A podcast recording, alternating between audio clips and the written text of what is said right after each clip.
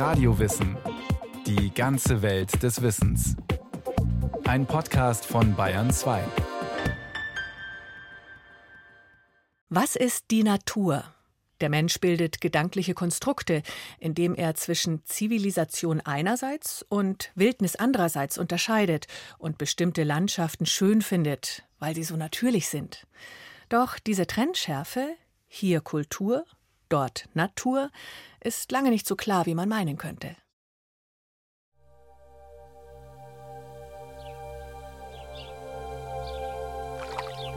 Blaue Hügelketten, im Vordergrund ein See.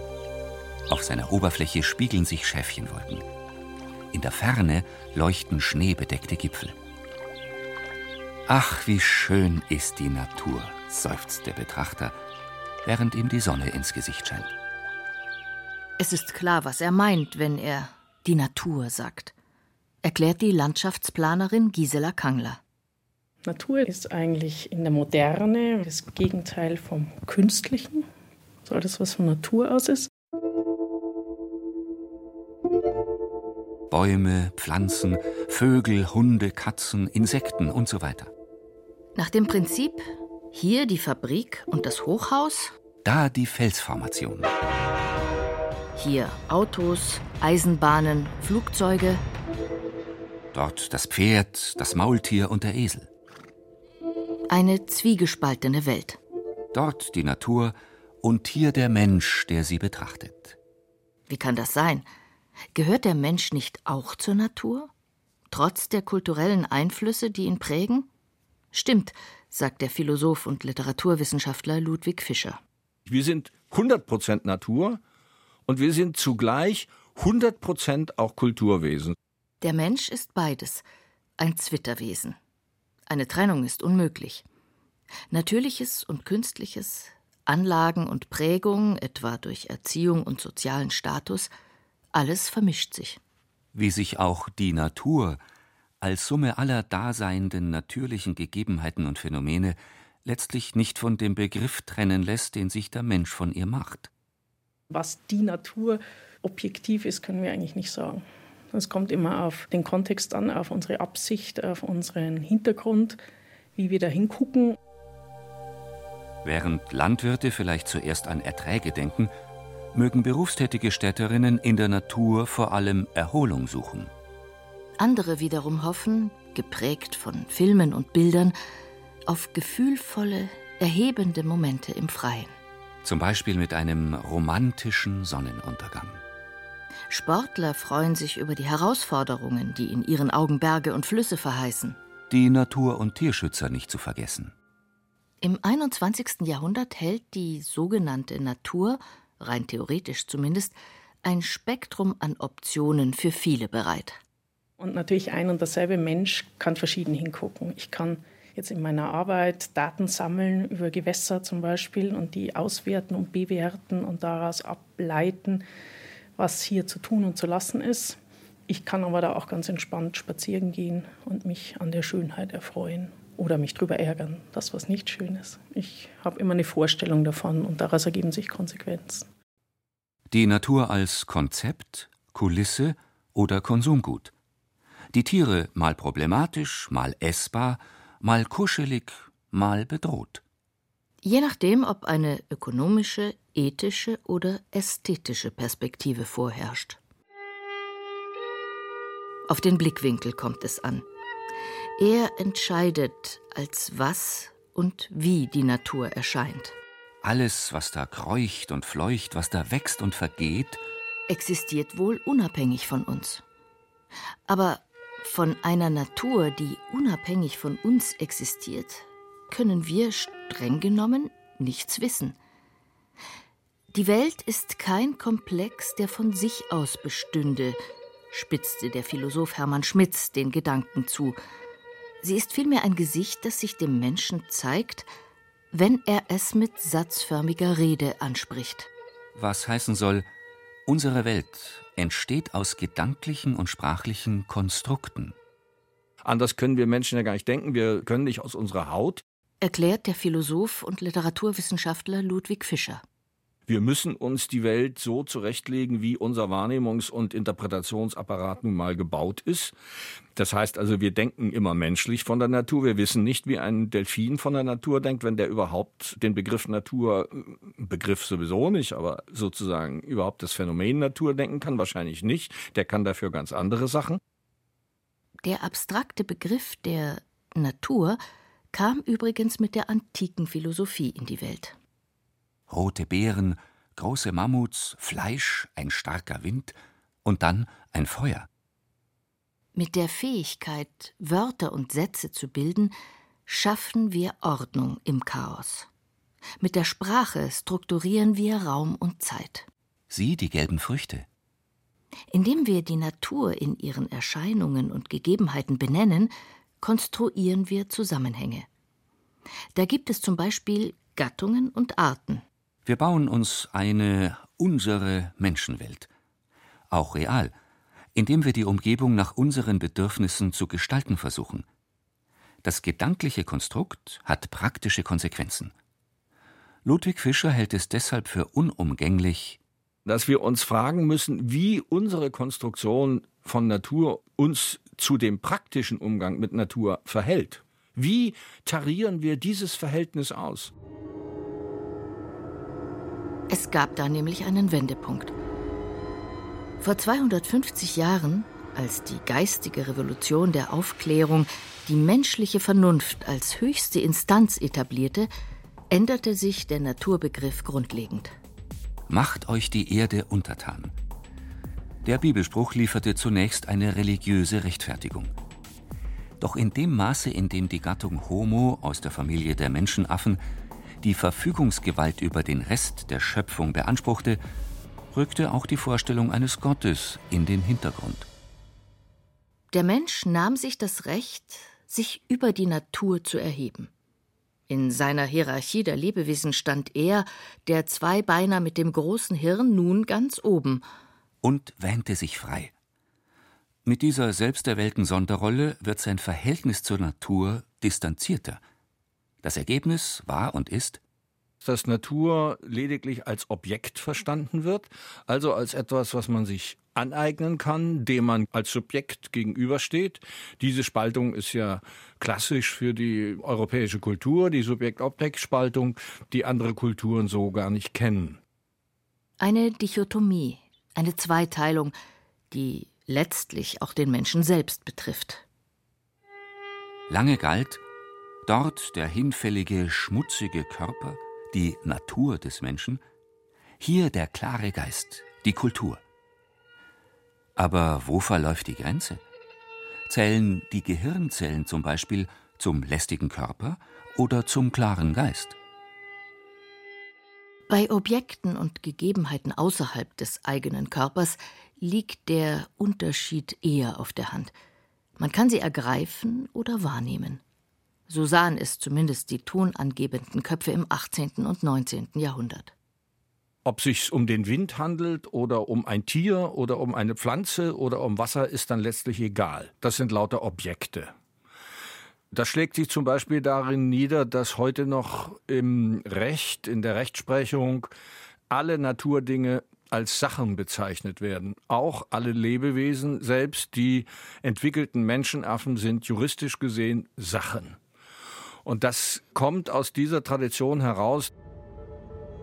Würmer und Wale, Kräuter und Käfer, Fliegen und Farne, Moose und Molche, Steine und Sterne. Die neue Sichtweise, das versachlichte Naturbild, hatte immense Vorteile. Nicht nur, dass sich in der Forschung ein weites Feld eröffnete, auch die Wirtschaft profitierte, wobei hier der Bergbau eine treibende Rolle spielte. Gold, Silber, Erze und Erden, Holz, Torf, Öl. Die Schätze der Natur. Der zu erwartende materielle Gewinn wirkte als Anreiz, sich mit den Naturgesetzen hinter den Phänomenen zu beschäftigen. Wie kommt man an die Rohstoffquellen unter der Erdkruste? Wo gibt es Wasser? Was sind Gase? So brachte man die Objekte der Natur theoretisch und praktisch Schritt für Schritt unter Kontrolle vermeintlich. Diese Objekte werden traditionell in unserer Kultur vor allem seit etwa 250 Jahren als Ressourcen betrachtet. Also sie sind unbegrenzt ausschöpfbar. Ein Konzept mit Schieflage. Wie begrenzt die natürlichen Ressourcen sind, wird heute in vollem Umfang klar. Dass der Klimawandel mit dem räuberischen Verhalten der Menschheit zusammenhängt, gilt als wissenschaftlich belegt. Er konterkariert die Hoffnung der Aufklärung, dass der Mensch der Natur nicht mehr ausgeliefert sein muss, wenn er sie nur in den Griff bekommt. Die Annahme war und ist, sagt die Landschaftsplanerin Gisela Kangler, alles ist naturwissenschaftlich erklärbar, alles wird rationalisiert und es beinhaltet eigentlich auch, dass ich alles beherrschen kann und letztlich dann meine Aufgabe ist, es zu tun. Also die technische Durchdringung, positiv gesprochen, ich kann irgendwelche Naturkatastrophen, irgendwelche Hochwasserereignisse, kriege ich in den Griff, es kommt keiner zu Tode, es passiert nichts. Aber dann wiederum lassen Sturmfluten, Dürren und Feuersnöte den Menschen ohnmächtig zurück. Ständig hinkt er mit der Problemanalyse und den technischen Lösungen hinterher. Auch wenn sich Erdbeben oder Vulkanausbrüche mittlerweile oft vorhersagen lassen, die Forschungsobjekte zeigen etwas Unberechenbares, eine gewisse Unverfügbarkeit. Der Mensch muss ständig die Erfahrung machen, dass diese Objekte ein merkwürdiges Eigenleben haben. Sie begegnen uns als etwas Eigenmächtiges, als etwas Fremdes. Man muss sich das nur am Klimawandel klar machen. Uns begegnet das Klima mit all seinen Erscheinungen, also mit Wetterbildung, Stürmen und so weiter und so fort, als eine fremde Macht. Und so reden wir dann auch oft darüber. Bei einer Sturmkatastrophe schlägt die Natur zurück. Plötzlich ist sie ein Subjekt. Und dieser Zwiespalt, dass Natur auf der einen Seite das reine Objekt, der Gegenstand ist, den wir uns beliebig aneignen können, wofür es sozusagen faktisch scheinbar keine Grenze gibt, höchstens moralische Grenzen. Also Tiere darf man nicht unbegrenzt und sozusagen hemmungslos aneignen inzwischen, obwohl das überall geschieht. Also auf der einen Seite eben diese grenzenlose Aneignung und auf der anderen Seite erleben wir immer massiver, dass das, was wir Natur nennen, ein großer Zusammenhang ist, der eigenmächtig ist. Da sind die Heuschreckenplagen, die die Ernten eines Landes vernichten. Und da ist ein Virus, das die ganze Welt lahmlegt. So dreht sich die Spirale weiter und weiter, ohne dass der Mensch tatsächlich an Freiheit gewinnt. Im Gegenteil. Die Philosophen Max Horkheimer und Theodor Adorno die mit ihrer kritischen Theorie die kapitalistische Gesellschaft in Frage stellten, nannten es die Dialektik der Aufklärung. Dass jeder Versuch, den Naturzwang zu brechen, in dem Natur gebrochen wird, nur umso tiefer in den Naturzwang gerät. Indem nämlich der Mensch das, was er unter der Natur versteht, bezwingen möchte, zwingt er auch sich selbst in die Knie. Ihn beherrscht die Angst der Unbeherrschbarkeit der Natur ausgeliefert zu sein von den Stoikern bis zu Immanuel Kant. Es waren Männer, die den modernen Naturbegriff formten. Das Wilde musste gebändigt, das Fremde angeeignet werden. Der augenfällige Erfolg schien dem Ansatz lange recht zu geben. Die Verwissenschaftlichung der Natur brachte die industrielle Revolution auf den Weg. In Europa wuchsen Wohlstand und Komfort, die Lebensbedingungen verbesserten sich. Einerseits Andererseits schreiten Raubbau und Flächenfraß fort.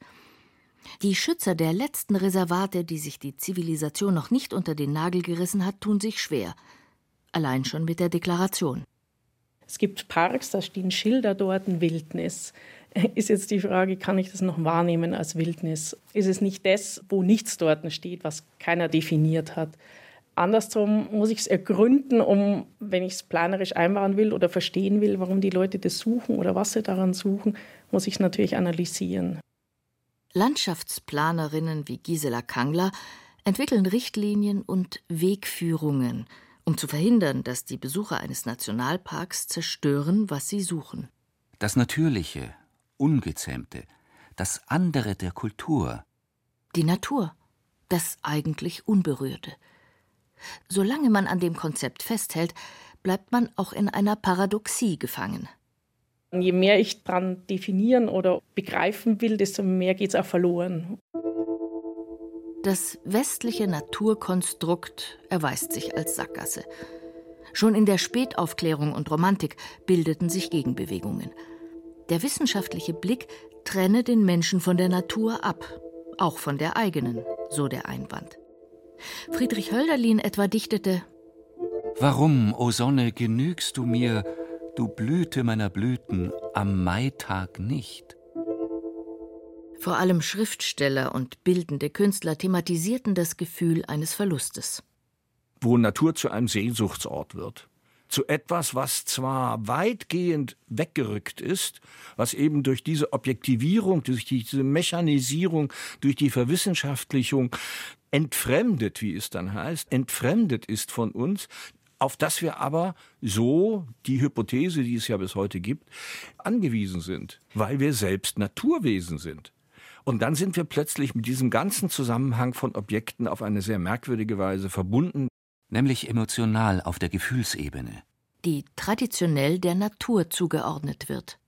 Während die gegnerische Seite Verstand und Vernunft für sich gepachtet hat. Dort der Kopf.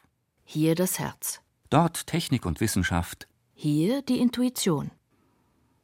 Und obwohl sich mit der Romantik das Idealbild einer heiligen Natur verbreitete, der perfekten Projektionsfläche für vielfältigste Wünsche und Hoffnungen, ließ sich der Siegeszug eines verdinglichten, technisierten Naturbegriffes nicht stoppen. Das nüchterne Konstrukt verbreitete sich global, getragen und befeuert von der kapitalistischen Marktwirtschaft. Zugleich aber blieb das Gefühl eines Mangels bestehen. Nach wie vor gibt es das Bewusstsein, oder ist es nicht vielmehr eine Selbstwahrnehmung? Eigentlich sind wir ja Teil der Natur. Eigentlich gehören wir ja dazu. Eigentlich sind wir mit allem verbunden. Und das können wir aber kulturell ganz schwer umsetzen, weil uns die Denkmuster dafür fehlen. Und dann gucken wir auf andere Kulturen und die haben eben zum Beispiel diese Modelle von Verwandtschaft und dergleichen entwickelt. Also die Natur ist ein großer Verwandtschaftszusammenhang. Die Ureinwohner Afrikas oder des Regenwaldes zum Beispiel kennen oder besser kannten, weil es ja kaum noch echte Ureinwohner gibt. Sie kannten komplexe Systeme, die Pflanzen, Tiere, Steine, Menschen und Wetterphänomene zu Familien zusammenfassen. Und zwar über die Grenzen von Mineralogie, Botanik, Zoologie und Astronomie hinweg. Es erging und ergeht ihnen wie der Natur. Die edlen Wilden der Naturvölker eignen sich bestens zur Projektionsfläche für die Zivilisationsmüden der sogenannten Kulturstaaten – zumal auch ein spiritueller Aspekt zum Tragen kommen kann. Stichwort Ganzheitlichkeit.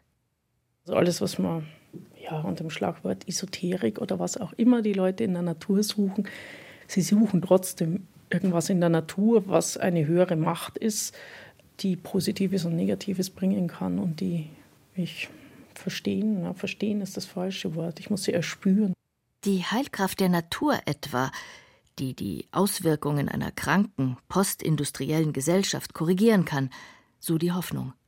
Aber auch hier scheint das gedankliche Konstrukt einer zwiegespaltenen Welt auf. Es gibt einen Ausweg, sagt Ludwig Fischer, unseren Körper. Nein, nicht das verachtete Objekt, sprechen wir lieber vom Leib. Der Leib ist zwangsläufig als Naturelement verbunden mit allen anderen Naturelementen. Also etwas, was wir uns theoretisch ganz mühsam erarbeiten müssen, passiert jede Sekunde in unserem Lebensvollzug. Wir haben es nur abgespalten. Um gewisse kreatürliche Fähigkeiten rückzugewinnen, schlägt der Philosoph die praktische Übung statt der theoretischen Reflexion vor. Indem man zum Beispiel die Vielfalt alter Apfelsorten schmecken lernt. Ludwig Fischer hegt einen großen Garten. Abgesehen davon, dass es ihm gut tut, vom Schreibtisch aufzustehen und hinauszugehen, schult das Säen, Pflanzen und Ernten seine Wahrnehmungsfähigkeit. Ich begegne diesen ganzen sogenannten Naturelementen. Und stelle fest, die sind ganz schön eigenmächtig tätig. Also mit denen muss ich mich beschäftigen, mit denen muss ich mich arrangieren, da muss ich ungeheuer viel Aufmerksamkeit entwickeln. Also da findet ein Wechselspiel statt. Ich tue etwas in Anführungszeichen und die Naturwesen tun auch etwas. Mit Naturwesen sind alle belebten und unbelebten Naturelemente gemeint. Nicht nur Pflanzen und Tiere, sondern auch Luft, Wasser, Gestein und Mineralien, die dem Menschen aktiv begegnen. Im Wind, in der Sonnenwärme, im Staub, mit einem Duft. Deswegen gibt es in der modernen Naturphilosophie oder in der modernen Anthropologie den Begriff des Agenten. Also die Naturerscheinungen werden als Agenten, als Tätige, als im Austausch mit uns Tätige verstanden. Es geht beileibe nicht darum, naturwissenschaftliche Erkenntnisse zu leugnen. Sagt etwa auch der italienisch-französische Philosoph Emanuele Coccia, der mit seinem Buch Die Wurzeln der Welt eine moderne Philosophie der Pflanzen geschrieben hat. Es gilt vielmehr zu bedenken, nein, zu erleben, dass wir als Menschen tagtäglich in jeder Sekunde in einem direkten Austauschverhältnis zu den Pflanzen stehen, indem wir atmen. Wir atmen einen guten Teil des Sauerstoffs ein, den die Pflanzen ausatmen, den sie abgeben. Ohne diese Sauerstoffproduktion der Pflanzen gäbe es kein tierisches menschliches Leben auf der Erde. Mit jedem Atemzug verbinden wir uns auf eine direkte physikalisch nachweisbare Weise mit den Pflanzen. Sie leben und sterben mit uns. Wir leben und sterben mit ihnen. Doch ohne die leiblich-sinnliche Erfahrung bleibt die Natur in uns und außerhalb unserer selbst nichts als eine leere Worthülse.